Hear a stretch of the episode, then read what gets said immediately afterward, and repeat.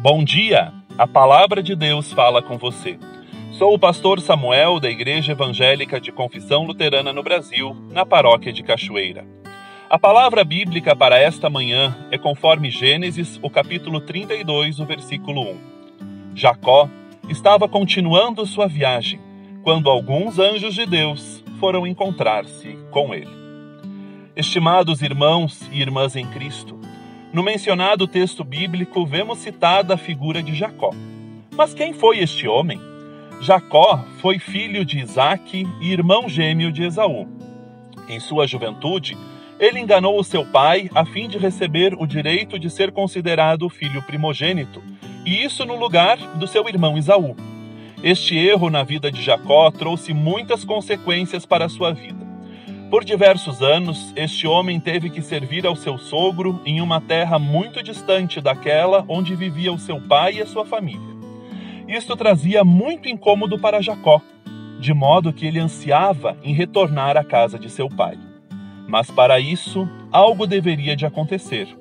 Jacó e Esaú teriam que se reconciliar. Estimados ouvintes, o texto bíblico que é base para esta meditação nos fala sobre o retorno de Jacó à terra de seu pai.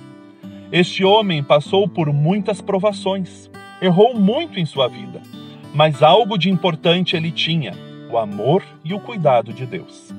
Enquanto ele viajava, vê-se que os anjos do Senhor foram encontrar-se com ele.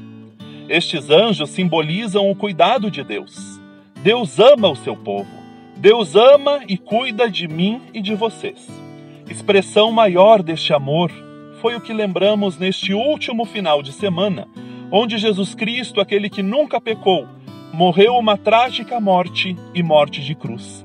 Mas Cristo não permaneceu morto, ele ressuscitou, mostrando que a vida venceu a morte. Assim como Jacó pecou, todos nós cometemos pecados e, como pecadores, carecemos da graça e do cuidado de nosso bondoso Deus. Que nesta semana posterior à Páscoa possamos caminhar rumo ao nosso Pai. Que nossos pecados sejam confessados e perdoados. Que o Trino Deus abençoe e guarde a cada um de nós. Convido a termos um momento de oração. Bondoso e misericordioso Deus, queremos confessar diante de Ti todo o nosso pecado nos perdoe quando somos indiferentes em relação ao sofrimento de nosso próximo. Tenha misericórdia de nós, Senhor. Também, amado Deus, queremos entregar este dia em tuas mãos.